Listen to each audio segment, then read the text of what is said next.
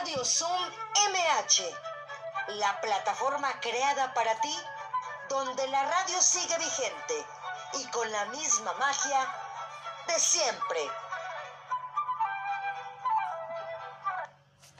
Hola, ¿qué tal? ¿Cómo están? Jueves 24 de junio, día de San Juan.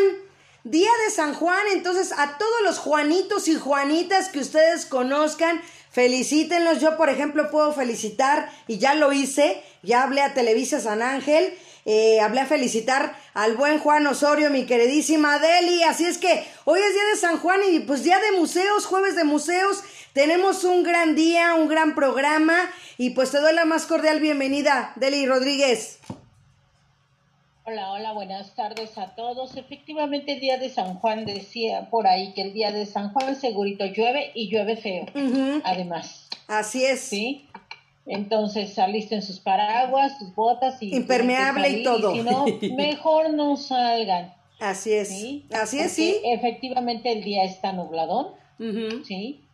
Y como que quiere salir el güerito, el sol, pero como que no se anima y en esa santa. Así es, Deli. Y, Efectivamente, jueves de museos y el día de hoy hablaremos del Templo Mayor. Así es, el Museo del Templo Mayor, que yo creo que, como lo dice el nombre, ¿no, Deli? Simplemente mayor, el más grande, un gran templo donde pues raíces que ya nos vas a platicar, de donde nacemos nosotros, donde viene nuestra historia, que es importante seguir fomentándola y teniendo espacios como este. Mira, ya nos están escuchando ya también aquí Pasteles GSG, ya manda hola, hola, ya aquí en Facebook. Recuerden que los que no se pueden conectar, Deli, por Zoom, también transmito yo desde mi página personal de Facebook, entonces pueden escucharnos eh, lo que es la magia de la radio como antes y pueden seguir haciendo sus actividades así como también aquí en Zoom agradecemos siempre todos los que se conectan y pues padrísimo este día y bueno de verdad ese templo mayor como nos los vas a platicar de él y yo me siento muy orgullosa de, de ser mexicana de nuestras raíces, de nuestras tradiciones.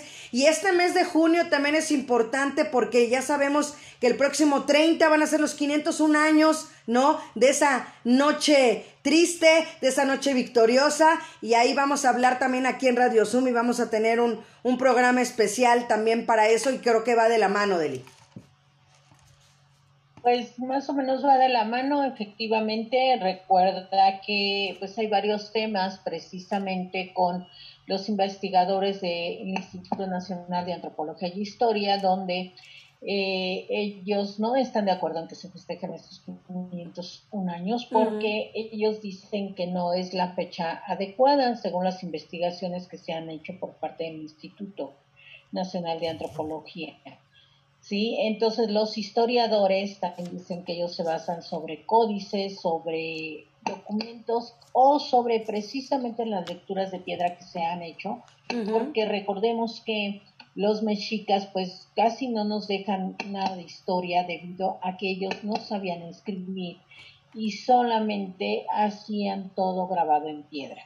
A partir de que llegan los españoles es cuando se empiezan a comunicar con ellos con los códices. Precisamente empiezan a hacer dibujos porque no hablaban el mismo idioma y entonces no podían comunicarse y lo primero que ellos hicieron fue empezar a dibujar para darse a entender. Entonces, de acuerdo a esos códices que, que existen, eh, no concuerdan las fechas y por eso muchos historiadores y, y, también los investigadores del Instituto Nacional de Antropología pues no están de acuerdo con estos festejos porque están diciendo que se cambia la historia. ¿sí? no, la historia no la podemos cambiar a lo que nos convenga. ¿sí? Por eso hay documentos, por eso hay códices donde eh, se puede de una o de otra manera constatar y de una manera más verídica de lo que se está haciendo y diciendo. Efectivamente hablaremos hoy sobre el Templo Mayor y pues empezaremos con esta parte de el 21 de febrero de 1978, donde pues todo estaba muy tranquilo en la Ciudad de México y alrededor de México y en el mundo. y pues no se sabía absolutamente nada hasta que en la madrugada, ¿sí? Se les ocurre a los empleados de Luz y Fuerza que por ahí estaban haciendo trabajos. Trabajitos, ajá. Y, y descubren algo que les llama la atención, pero eh, ellos, según un documental que hay, empiezan a, a excavar y todo.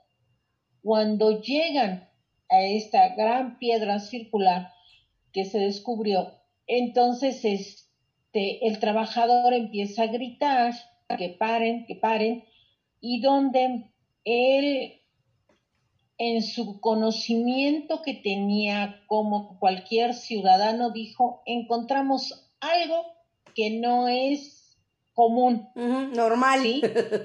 Y entonces empieza, sí, y entonces empieza a llamar a las autoridades, eh, a las policías, a todo, y se empieza a hacer un gran revuelo el 21 de febrero de 1978 en la madrugada, ¿sí? Ahí es donde nace y esta gran piedra empieza a descubrirse, ¿sí? Y se empieza a saber y entonces se, se empieza, digo, se sabía que en nuestra Ciudad de México, sobre todo el centro de la Ciudad de México, pues estaba eh, el templo mayor, pero pues no se había descubierto, no se había visto realmente, no se había tenido ni el tiempo ni el presupuesto para empezar a investigar, ¿sí? Entonces ahí es donde empieza la investigación que tardó nueve años. Nueve, años. en empezar a Eso sí no lo sabía. Wow. Así es nueve años en empezar a sacar, en empezar a escarbar. Yo me acuerdo, he tenido la oportunidad de platicar con el maestro Matos Moctezuma y donde él decía que no contaban con nada y que empezaron a comprar ellos unas brochas en una clapalería y pues para ir a ver qué era con lo que se iban a topar. No sabían, pues no. Con qué, qué, no sabían ni siquiera que había eh, era empezar, a lo mejor a nosotros se nos hace por ahí muy tedioso empezar con una brochita, mover, ya después de que llegas hasta cierto límite, con una brochita. Y, y yo le preguntaba a él, porque tomé un curso precisamente con el maestro Alcántara, de saber cómo tener una excavación eh, y todo. Y es muy interesante lo que ellos te explican. Primero empiezan, sí, con unas palas, digamos, quitan la superficie y empiezan ellos con unas palas grandes cuando ellos piensan que solamente hay este, tierra o que no van a llegar todavía a lo más importante que quieren llegar. Entonces empiezan con estas palas grandes Conforme se van acercando a mayor profundidad, van reduciendo el tamaño de las palas. Ok. ¿Sí? Hasta, donde ellos piensan que ya, pues ya están muy, ya están muy cercanos de, de, de entonces es cuando empiezan a quitar palas y empiezan ellos a utilizar los utensilios de, de albañil y también los utensilios de comida que nosotros utilizamos normalmente. Porque no sé si ustedes han visto unas, unas palitas que hay, este, como las cucharas con las que hacen la mezcla los albañiles. Sí, sí, sí. Bueno, esas, después de que ellos, de, digamos, de la pala grande pasan a una pala más pequeña, la otra más pequeña y así empiezan con esa pala de albañil. Y de esas palas también hay de varios tamaños, ¿sí? Entonces empiezan de la mayor para poder quitar lo más que se pueda sin dañar la pieza que están descubriendo. Luego van con las más chicas y luego existen los utensilios de cocina que vienen a ser las famosas cucharas, las con las que se hace de comer, cucharas con las que normales, cucharas normales, ellos las llegan a utilizar, sobre todo las de y sobre todo las de aluminio, no las de peltre, porque las de peltre con aunque sea poca la tierra se rompe, ¿no? Se doblan. Entonces tiene que ser la de aluminio, ¿sí? Y ya que se van acercando, es cuando empiezan con las brochas. Okay. ¿Por qué se utilizan las brochas? Las brochas se utilizan para no dañar la pieza. y poder ir rascando alrededor hasta llegar a sus orillas, ¿sí? Eso es lo que ellos van descubriendo, las orillas. Lo principal que, normalmente hacen es, ok, ya descubrí la pieza, ¿sí? E, en este caso el monolito que se descubre y, empiezan a buscar la orilla, Que nunca sabían la magnitud de del tamaño. que fue dada a, conocer, ¿sí? Y entonces, este, de la diosa de la luna, la gran Koyoshowski, donde te digo, empiezan ellos, a mí me platicaba y me pareció muy interesante comentarlo, donde decía el arqueólogo Martos Moctezuma, que eh, pues al no saber eh, qué era lo que estaban descubriendo o, o sacando a la superficie, eh, precisamente el instituto no tenía las herramientas suficientes para poder ni empezar a documentar, ni empezar a descubrir, ni empezar a escarbar. ¿Por qué? Pues porque fue algo que pasó por casualidad de la vida, ¿sí?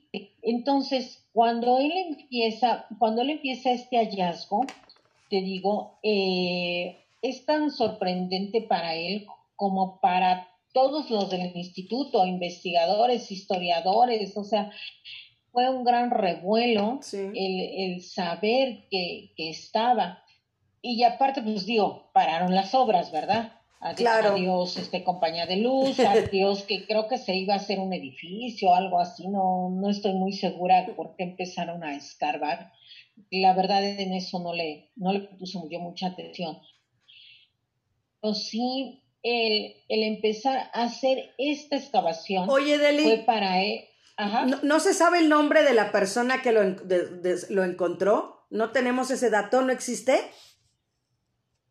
No, se sabe que fue un trabajador de la compañía de luz, pero no se sabe quién fue.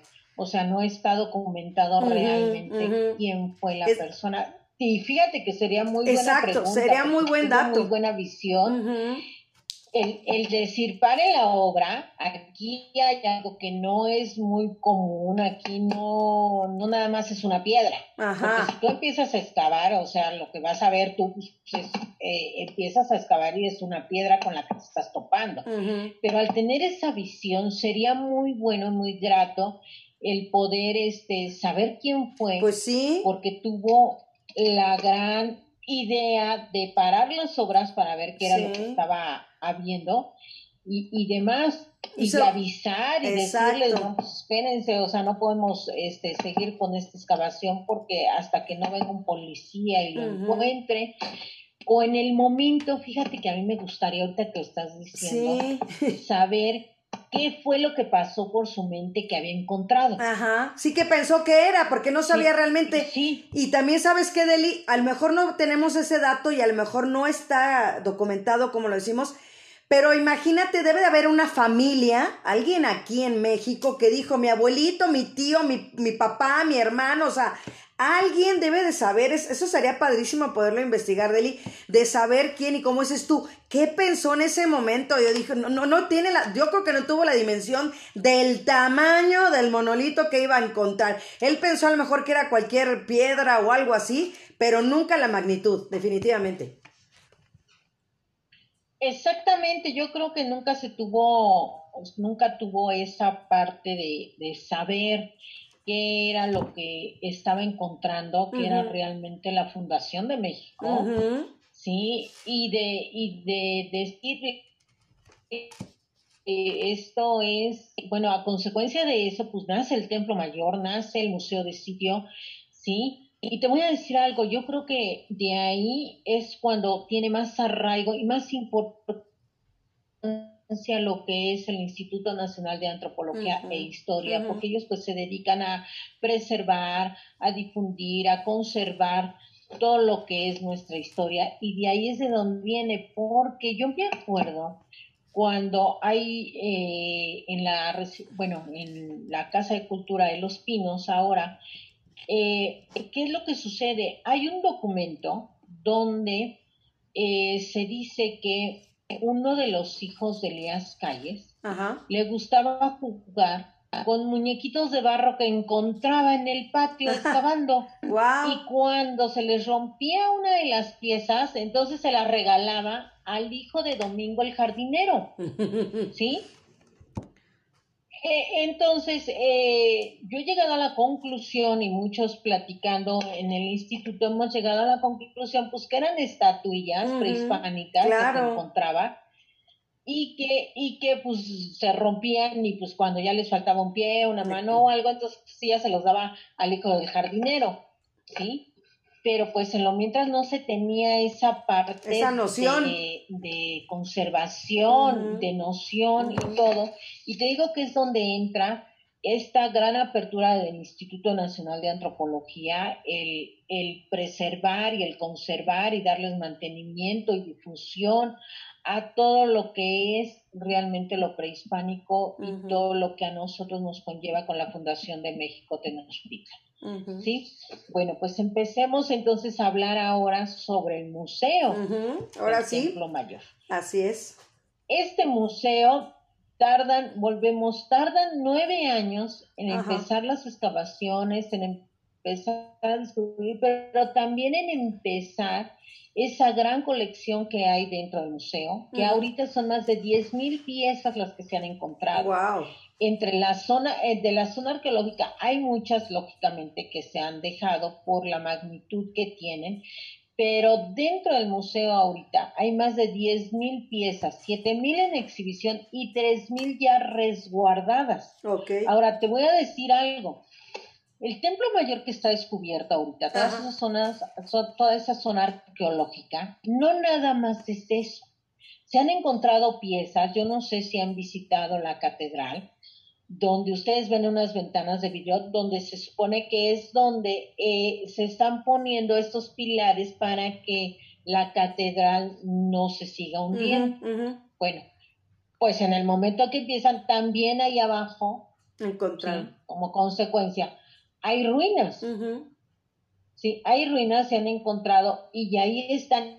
Y también sobre la calle de Argentina y todo. Hay inclusive ya pusieron esos ventanales sobre la calle de Argentina para que se pueda ver lo que hay, porque pues ya es imposible quitar todos los edificios que hay arriba. Claro. Y el saber que existe esta ciudad subterránea. ¿sí? Inclusive dentro del metro eh, ahí en el Zócalo hay una gran, este, digamos, eh, ¿cómo le podemos llamar? Eh, no se puede decir maqueta, bueno, es una maqueta, pero de lo que se supone que haya abajo, ¿sí?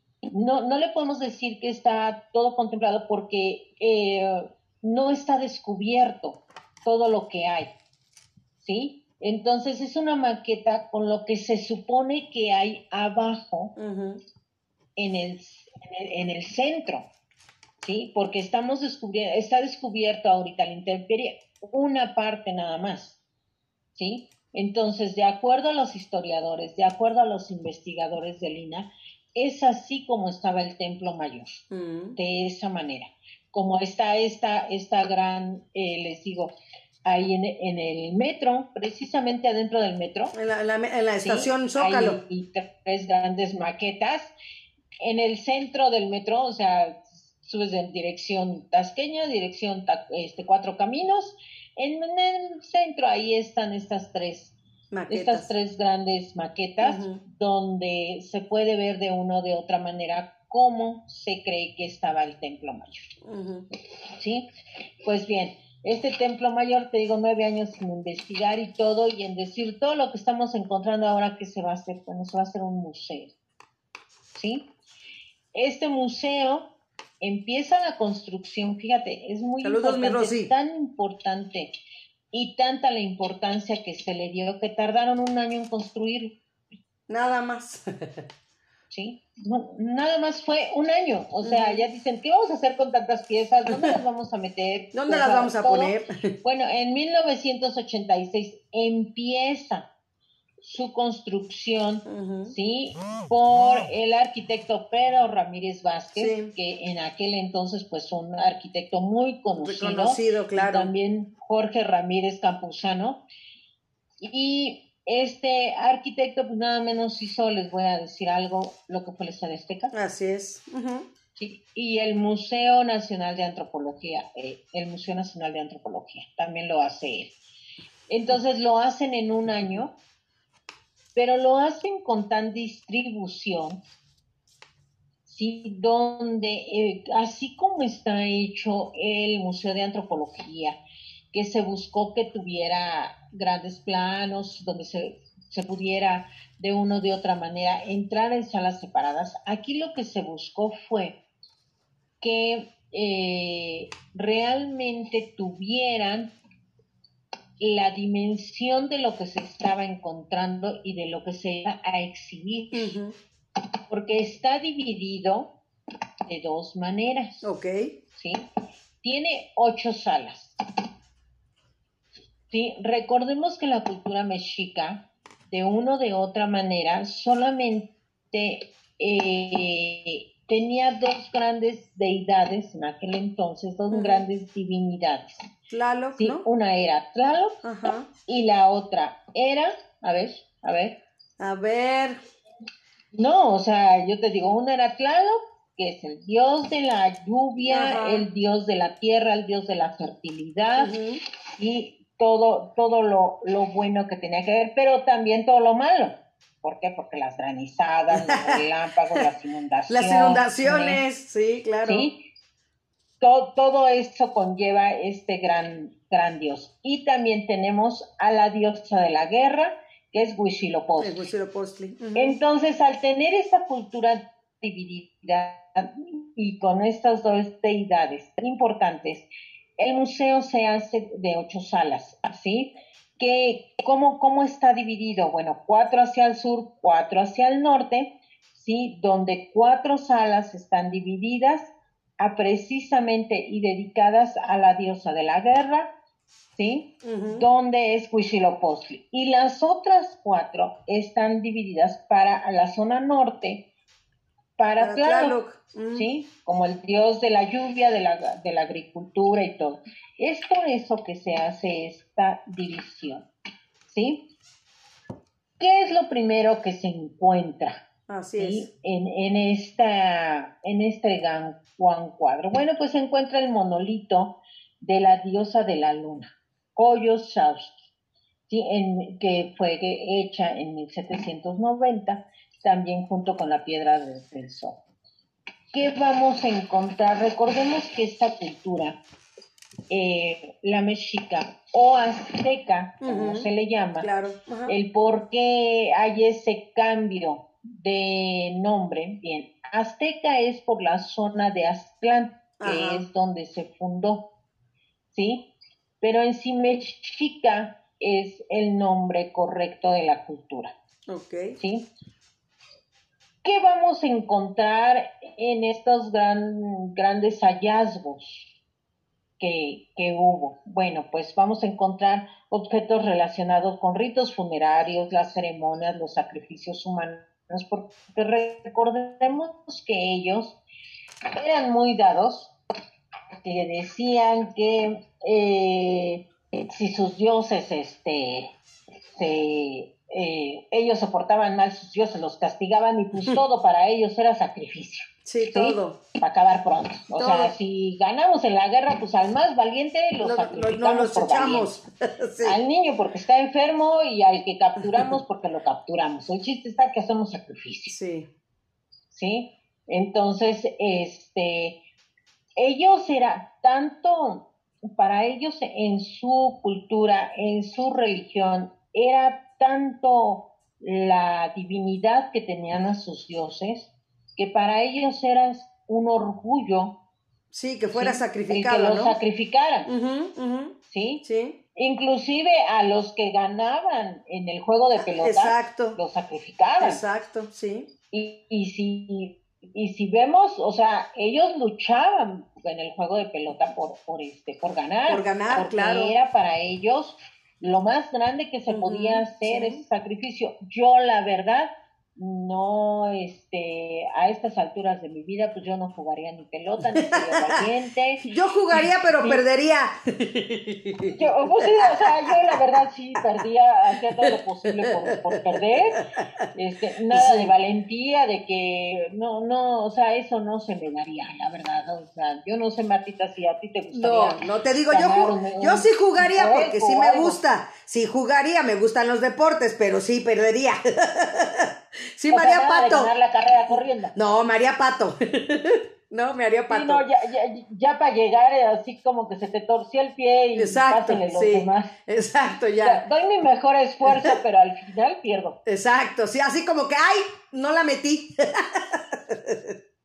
¿No? Entonces, me sí, exacto, así como que, ay, no entró, no entró. no, Sí, no, además te voy a decir algo, eran grandes atletas. Sí, cuerpazos, este, cuerpazos que tenían. Son pesadas y eran prendidas. Sí, ¿no? además del peso, imagínate cuando te tocaba, cuando sí pegabas con esta parte de la, la cadera. Sí, con la cadera. Te quemaba. Sí, entonces a fuerzas la aventabas. Sí. No era de que si quisieras, a fuerzas la, la tenías que aventar porque pues estaba, aunque ya no estuviera prendida, con el hecho de que estuviera caliente ese caucho, pues ya te quemaba. Sí. Ya desde ahí ya, te, ya era un sacrificio jugar sí. sí, porque pues ya, ya te estabas, este, si, si tan solo cuando te caías aceite, te estás cocinando.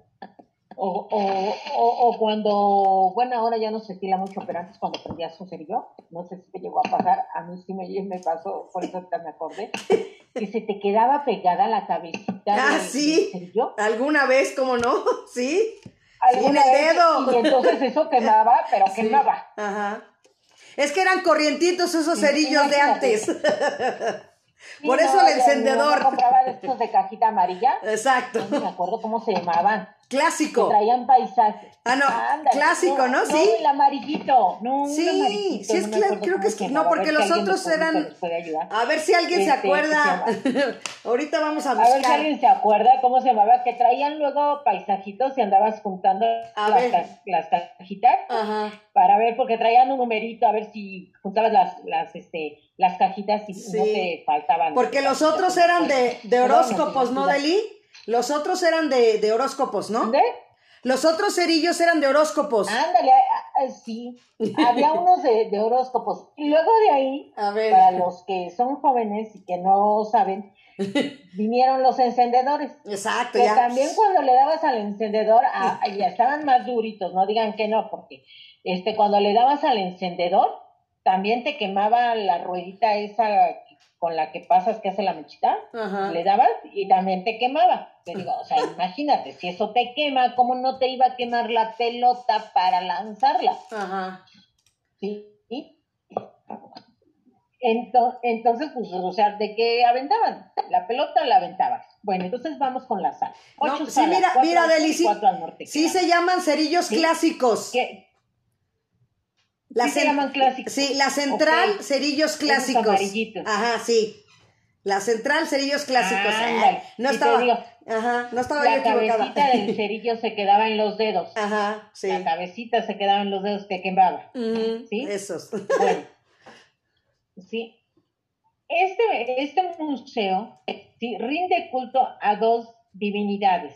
Una que es Huitzilopochtli, diosa de la guerra y patrona de los mexicas, cuya capilla se encontraba al sur del edificio, y Yatlaloc, dios de la lluvia y la agricultura, cuyo templo se encontraba al norte. Entonces, así es como están divididas las salas, cuatro para uno y cuatro para, el otro, para que ninguno de los dos se llegue a enojar y que de repente, como anoche, empiece Tlaloc por ahí a echar rayos y ¿Sí?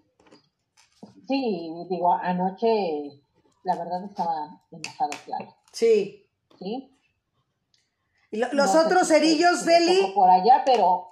Ya te tengo los otros cerillos. Los otros cerillos son los talismán. Ah, ok. Sí, sí, sí, ahí está. Ya tenemos la info de los dos. Continuamos. Ok. Venga. Ok. Ok, bueno, pues vamos a hablar ahora de estos, eh, de estas cuatro salas del norte, cuatro salas al sur, el por qué están, el por qué están así, pero eh, también vamos a hablar, ¿sí? De que en este sitio se encontraron eh, grandes monolitos, el cual uno está en el segundo nivel en la parte central que se encuentra esta pieza de un monolito circular con un relieve, ¿sí? Que yo no sé cómo lo tallaron, la verdad. O sea, me imagino que fue porque en aquel entonces había mucha obsidiana y existían las puntas de obsidiana con las cuales ellos pues les servían inclusive como armas.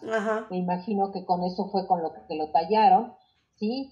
y que es de la diosa lunar, que es Coyolxauhqui, ¿sí?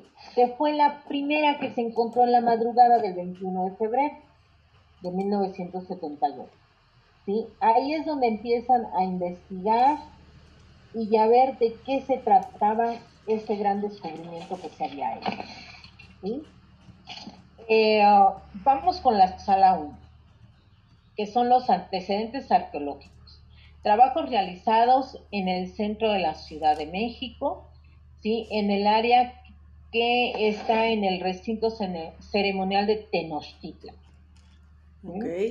¿Qué vamos a encontrar aquí? Bueno, pues vamos a encontrar la cabeza, el basamento del dios Xoloc, ¿sí? que este se encontró en las escalarillas. El águila Huahuixicali, que esta, que esta se encontró en la casa del marqués del apartado, ¿sí? Objetos de ofrendas encontrados bajo catedral, era lo que yo les mm, decía. Exactamente. ¿sí? Eh, cuando eh, se hacen este tipo de excavaciones, cuando se va viendo para que la catedral no se hunda, o sea, poder de un, uno de otra manera de tener ese movimiento, bueno, pues entonces también se empiezan a encontrar piezas y también se empiezan, yo creo que de todos los edificios que hay en el centro, en el primer cuadro que nosotros llamamos, pues si le buscamos, en todos vamos a encontrar piezas eh, o, algo que tenga que ver con lo que fue nuestra cultura. ¿Por qué? Pues porque toda esa parte es precisamente donde estaba el templo mayor, ¿sí? Todo, todo, eso. Ahora, vamos con la sala 2, que es la que más llama la atención. ¿Pero por qué? Porque ahí tenemos los rituales y sacrificios. Entonces, eh, llama mucho la atención el por qué hacían este tipo de sacrificios. Y todo era para Mm, darle, para tener de buenas a las deidades, ¿sí? A sus divinidades. Todo era con sentido religioso para comunicarse con ellos, ¿sí?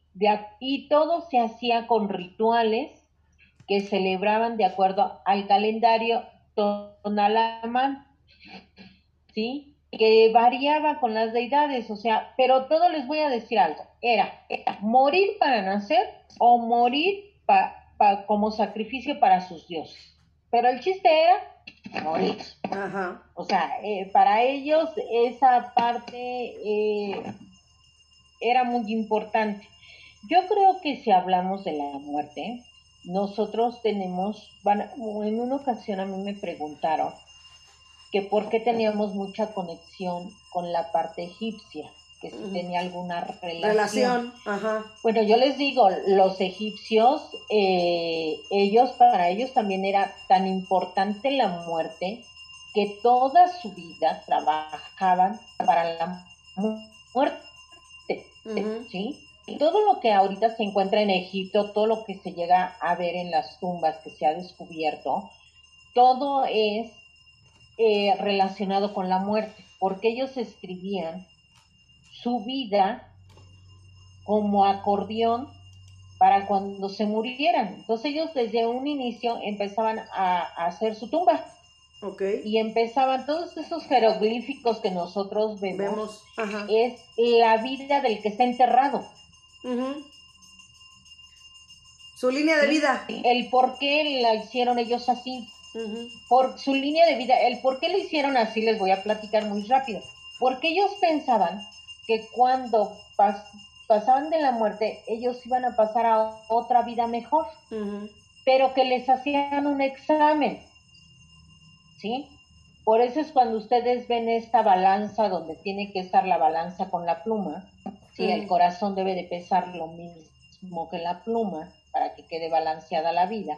Entonces así es como ellos pensaban y pasaban cuando cuando el corazón pesaba lo mismo que la pluma, quedaba la balanza, entonces ellos ya pasaban a una mejor vida. Y por eso se llevaban todos sus objetos preciados, todos sus sirvientes, pero todo lo que nosotros vemos es su vida, porque ellos la mandaban a hacer para que fuera un acordeón. Y ellos pensaban que para, para pasar les iban a preguntar todo lo bueno que habían hecho Ajá. en su vida y todo lo malo, entonces ellos lo hacían como acordeón para que no se les olvidara nada.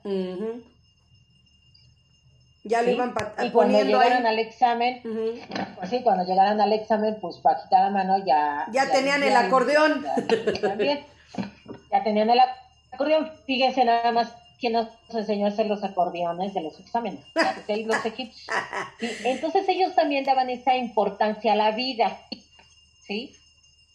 Pero la importancia no tanto en la vida, sino más importante para ellos era la muerte. Sí. ¿sí? Y aquí también, aquí era morir para nacer o morir para sacrificarse a los dioses. Y para ellos era algo muy importante. Para ellos era el, el, el poder. Era un honor, como dices tú. Era un honor. Vivir mejor. Sí. el vivir mejor. Porque dicen, bueno, pues aquí vivimos a lo mejor, pues los que estaban en la élite vivían bien, ¿verdad? Pero los demás del pueblo, pues no tan bien. ¿sí? Entonces para ellos era vivir mejor, a final de cuentas. ¿sí? Por eso es lo que les digo, todas las culturas de una o de otra manera siempre eh, le dieron la importancia más a la muerte que a la vida. ¿sí? Entonces, en esta sala 2 está dedicada a eso. ¿Qué vamos a encontrar? Vamos a encontrar objetos de varias ofrendas, pero sobre todo de la ofrenda 17, que es de la que se encontró más objetos. Está de la 10, de la 14, de la 34, de la 37, de la 39 y de la 44. Pero más objetos De la están 17. 17. Ok. ¿sí? ¿Qué hay de esas ofrendas? Bueno, pues se, se encontraron urnas con restos, pero ya cremados, ¿sí? Como, como ellos hacían los sacrificios, pero en estas urnas ellos quemaban y luego ya los, este, los ofrecían Ajá. a sus divinidades, ¿sí? Estos objetos eran hechos de piedra de obsidiana y piedra de tecali. Eh, mm, también en estos restos que se encontraron de ofrendas ya, ya de los que ya estaban cremados, pues ahí también metían ellos eh, partes de la fauna que había, ¿sí? También se, se, se encuentran estos. Pero hay otra, otra parte de estos rituales que eran de autosacrificio. Pues yo por Wow. eso te digo, yo ni, ni- no soy El harakiri. Pero yo sí no era de las que llegaran en primer lugar, pero tampoco le, haría yo al, al autosacrificio. No, pues no. Y te voy a decir cómo se lo hacían. Ujú. ¿Verdad que, verdad que, ah, o sea, como, ¿Cómo se lo hacían, Deli? así como, vámonos con tientos, vámonos con tientos. ¿Cuál era el ritual del autosacrificio? Fíjate, las perforaciones en partes del cuerpo con navajillas. Te digo que había obsidiana, entonces con esta parte de, de la obsidiana pues hacían navajas, Ajá. con eso era con lo que ellos se autosacrificaban. ¿sí? También con las puntas de maguey o punzones de hueso. Una vez, fíjate, una vez ensangrentadas, se colocaban unas bolas de heno llamadas Zacatepayolol, ¿sí? como ofrenda para sus dioses, Wow. ¿sí? O sea, les gustaba el dolor. Sí, sí, definitivamente Eso sí. Sí. Masoquistas. Sí, les- les gustaba Por eso somos masoquistas. Desde ahí No, somos ahí sí, masoquistas. Desde ahí, Deli. Desde ahí, desde ahí somos masoquistas, Sí. pero te voy a decir una cosa, yo a eso no le hago, a mí yo no soy muy apta para el dolor, yo a mí me duele tantito la cabeza y afortunadamente aquí está luego mi hija y le digo, oye, ¿qué me puedo tomar? Porque la verdad, eso del dolor a mí no se me da. Yo no soy de esas personas que me duele la cabeza y me voy a aguantar lo más que pueda. Para que este se sienta. No, yo sí no, ¿eh? yo yo sí soy de las que de las que sabes qué ahorita este ¿qué, qué tengo que hacer para que se me quite. Eso del sufrimiento no se me da, No. ¿sí? En- en- entonces por eso.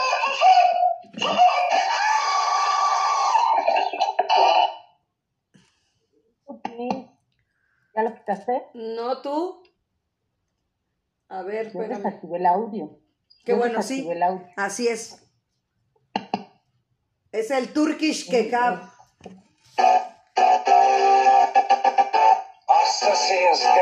Ponle Deli. No, se están metiendo y estoy desactivando el audio. Ya también lo desactivé. Hola amigo, Turkish kebab. Lo puedes, este, lo puedes Hola. votar. Lo puedes votar, Deli, ¿eh? En- en- Hola búscalo. amigo. Búscalo para Turkish que. kebab, Turkish. Tur- Este, a ver. Tú lo puedes, este, se este. mete como en Ya lo, ya, eh, ya lo eliminé, Deli, ya. Ok, también al otro, al de Baitol. No, ahí se- no. A ver, espérame. Espérenme. Ay, déjame buscarlo. Ay, espérame. Baitol. Es que búscalo tú también ahí en, en donde está, en, en participantes. Ay, ya me salí yo, no sé dónde estoy yo. ya lo eliminé. Eso. Eso, ya, ya supiste que bueno. Ya lo eliminé. Eso, si te digo, lo buscas en participantes y hasta abajo le pones eliminar. Entonces, ya, mira, ya no voy a aceptar a no, los sí, que están esperando, como- ¿eh?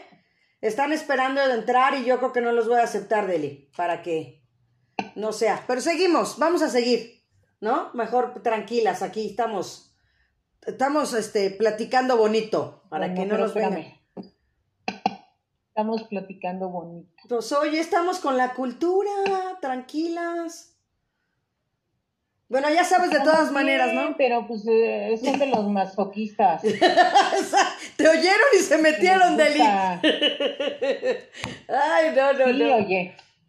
Sí, porque es- está entrando mucha gente que nunca metieron, entra. pero- Está entrando mucha gente que no conozco y que no entra cotidianamente. Para que lo cheques ahí Sí. también. Roto, cabeza de pingo, folla, negra olor a mandarina pelotuda, cajetud, hija de puta, hija de remil puta. Ay, ey, A tu casa, gorda puta.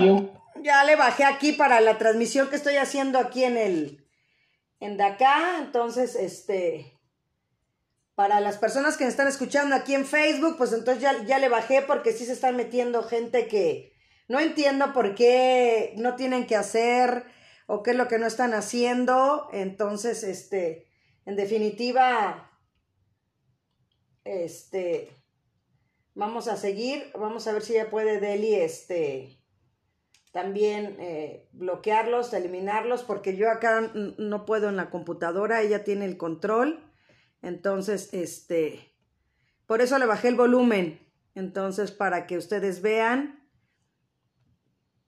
y este, y ya vean, entonces, definitivamente. Aquí seguimos. Hola, mi María Teresa González Paz.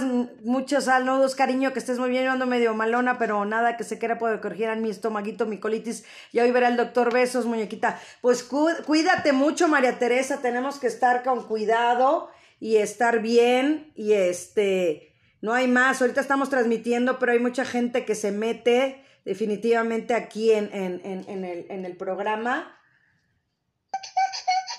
que se mete en el programa, entonces definitivamente este No lo estoy, no estoy dejando el audio para que ustedes lo escuchen. No, sí, ya quité ¿Ya pudiste? unos 10. ¿Ya pudiste, Deli? Yo, yo le bajé. Ya quité como 10. Exacto, Quité yo como 10. Exacto, yo le bajé el volumen para que no se escuchara nada aquí en, en el Facebook ni en la grabación.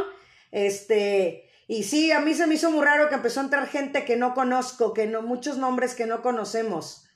Entonces, Sí, no, mira, por ejemplo, hay muchos ya en espera, pero ya no hay que admitir a no, nadie. no es lo que te decía, no hay que, muchos, no hay que admitir a 10. nadie, no, no, no, no, no. Y también la- las, las groserías y todo eso, ¿no? Entonces, este, pero bueno, vamos a seguir, Deli. Esto, esto no impide, siempre yo creo que la gente que no tiene que hacer y en definitiva, eh, mm, no sé, no van a amedrentarnos en seguir fomentando la cultura y el arte, y menos en, en un jueves de museos bonito. Día de San Juan. Claro. ¿Eh? Entonces, Día de San Sa- Juan. Día de San Bueno, Juan. pues vamos a seguir. Exacto, tú síguele. Bueno, Estábamos en el masoquismo. Hazte cuenta. ¿Qué sucedió? Bueno, no sucedió nada. Necesitamos aquí como que unas piedras de obsidiana por ahí para mandar. Pero en fin. A ver. Ok, ¿qué Fuera. más vamos a ver? Ajá. Va- Vamos a encontrar cuchillos, pero cuchillos en cráneos que encontraron, o sea, encajados, así de obsidiana. Esos cuchillos que ustedes va- van a ver cuando vayan al Templo Mayor, muchos estuvieron encajados en cráneos, ¿sí? Así se encontraron. Vamos a encontrar máscaras que estuvieron arriba de los cráneos. Ok. ¿sí? Ahí, ahí también vamos a encontrar, ¿sí? Y cráneos que tienen huellas de desollamiento antes de ser eh, exhibidos en el altar, en el altar, en el, en el zompante, ¿sí? O sea, lo- los desollaron y ahí está. Bueno, les digo que les gustaban mucho esa parte, pero en fin. Ahora vámonos a la sala 3. Ok. ¿sí? En la sala 3 vamos a encontrar tributos, comercio. ¿Cuáles tributos? Recordemos que el pueblo mexicano era un pueblo muy temido porque eran muy guerreros, ¿sí? Y a la vez muy odiado. Eh, Entonces, de todos estos pueblos que ellos tuvieron guerras y todos, pues les tenían que dar tributos, ¿sí?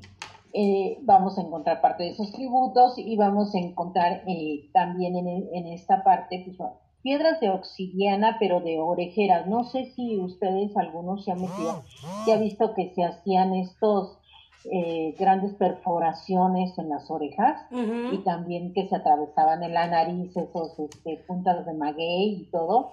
Bueno, pues ahí los vamos a encontrar. Navajillas. Saludos, Mike Quintana. puntas que utilizaban como proyectiles también, ¿sí? Y del comercio, pues todo lo que ellos teni- eh, tenían, vasijas, platos, este, eh, todo lo que realmente tenían en la vida cotidiana, ¿sí? En la sala 4 está dedicada a Huitzilopochtli, diosa de la guerra, colibrí sordo, ¿sí? Eh, aquí ellos eh, la apreciaban mucho porque para ellos era el sostenimiento económico. El irse ellos como guerreros a tratar de conquistar o tener eh, con otro pueblo, pues a ellos les traía grandes beneficios porque pues era el tributo, lo que tenían y de ahí venía el comercio también con esos otros pueblos. Por eso eran muy temidos, por, por su gran, eh, pues no valentía, sino digamos gran parte de temor que les tenían los pueblos por esas guerras y esos sacrificios que hacían. ¿sí? Y también ahí vamos a encontrar la escultura del guerrero águila. ¿sí? Vamos con la sala 5, dedicada Venga. a Claro. ¿sí? Este representaba el agua, la, la parte de la fertilidad de la tierra con el agua, pero también le tenían miedo a Tlaloc, ¿sí? Pues sí. Porque les digo, la parte buena era eh, la fertilidad, la agricultura, todo esa parte que, que hacía llover, pues el tomar agua y todo, ¿no? Pero la parte negativa, que era lo que hace rato hablábamos, que eran los rayos, las heladas, las inundaciones y, y el granizo. Y para él también había sacrificios, ¿sí? Que eran, sacrificaban a los niños. Enfermos, según ellos, pero los sacrificaban a, a final de cuentas a los niños. Pero este Dios, ¿sí? Tenía,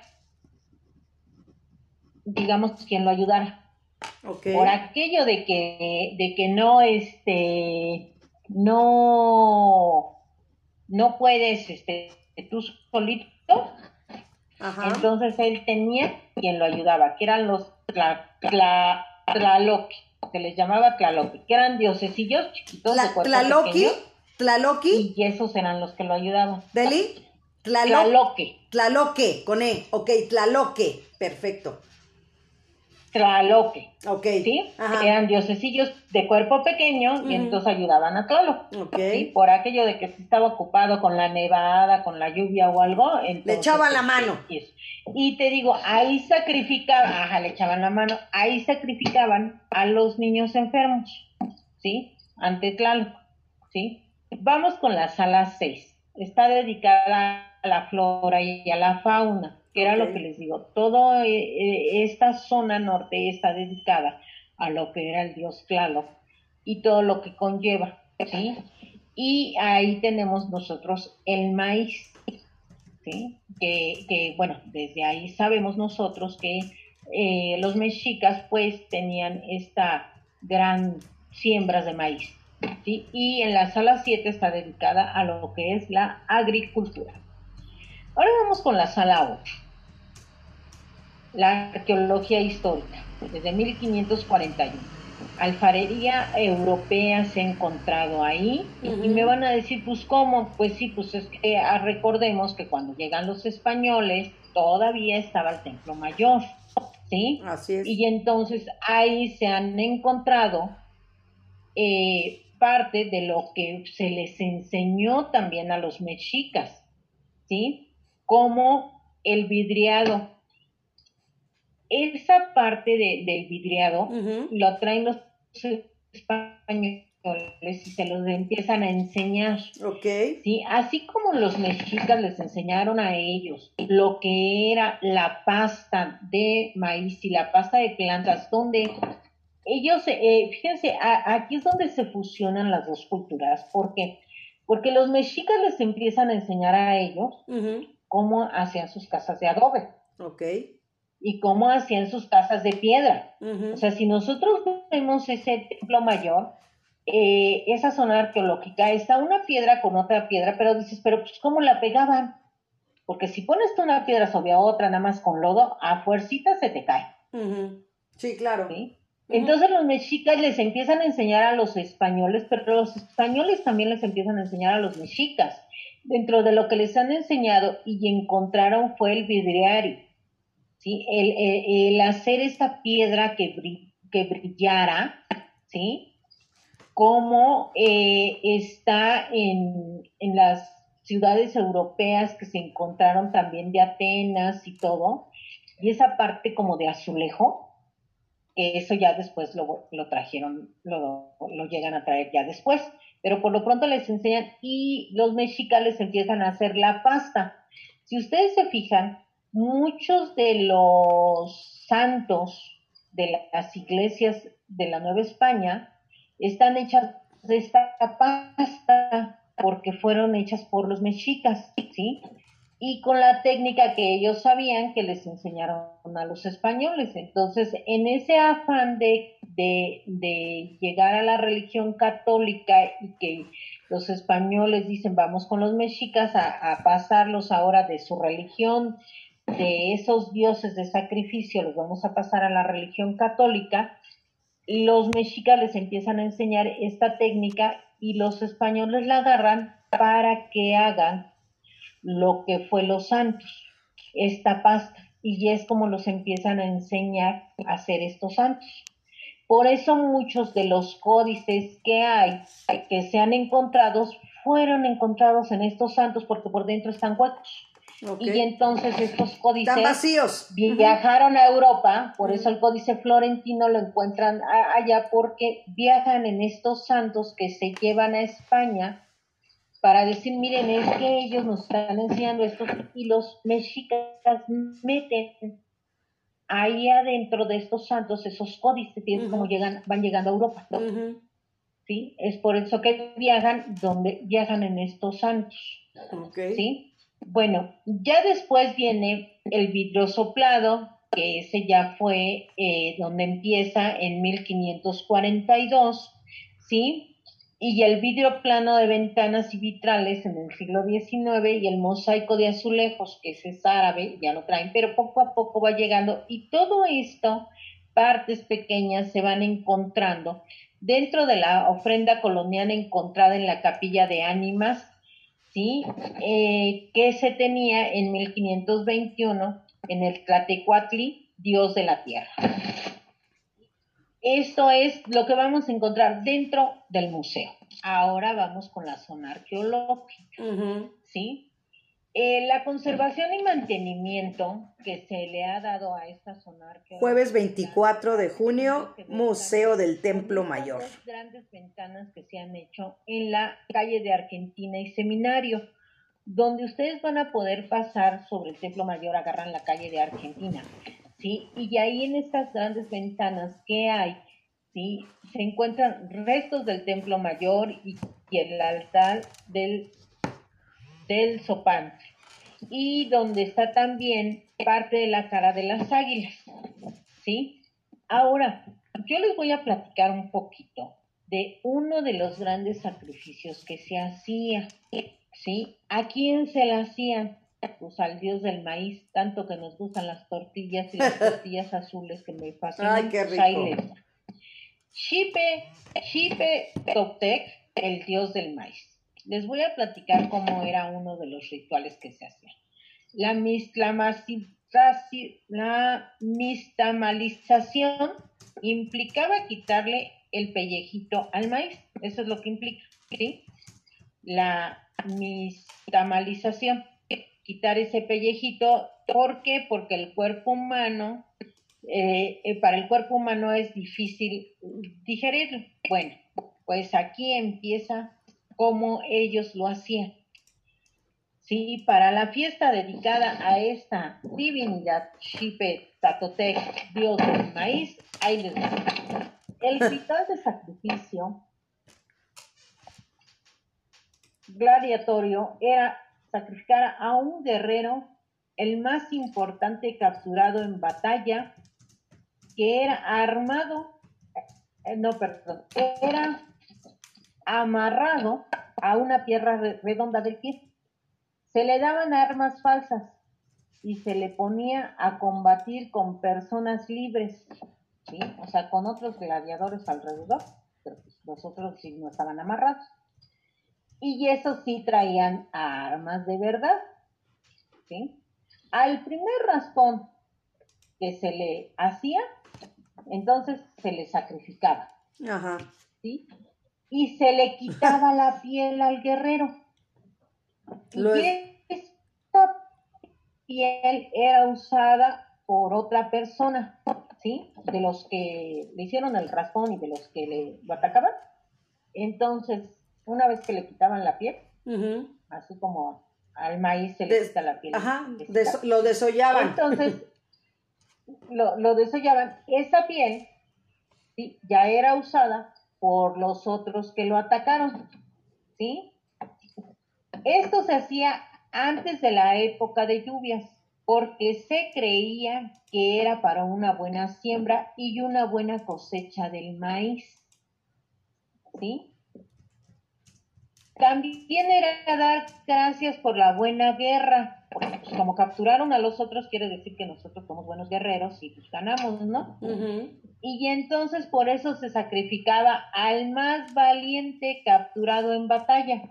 Es lo que te digo, que yo ya desde ahí ya, ya no le entro. ¿sí? La fiesta de Chipetotec, las dos pilares de Tenochtitlan, la guerra y la cosecha. Ajá. ¿Sí? Entonces, ¿cómo ves? A No, lo que antes de que llegaran los españoles, como estaba contemplada lo que era la cultura mexica. No, pues completamente todo ah, organizado. La verdad es impresionante nuestras culturas, nuestras herencias que tenemos, Deli, cómo tenían todo perfectamente organizado y cómo estuvieron abiertos a aprender otros oficios, ¿no? Cómo se dejaron ver y aprender definitivamente en, en esa parte de, de, de, ¿cómo se llama? De, espérame, es que estoy acá checando, estoy checando acá. Entonces, este, padrísimo, yo creo que padrísimo, Deli y, y, que a final de cuentas todos nos demos la oportunidad de, de, ir, como dices tú, no nada más al museo, también en la parte arqueológica o al revés, empiezas con la parte arqueológica y luego te metes al museo y aprovechar un buen día en el centro, lo que tengas que ir a hacer, a comer, a disfrutar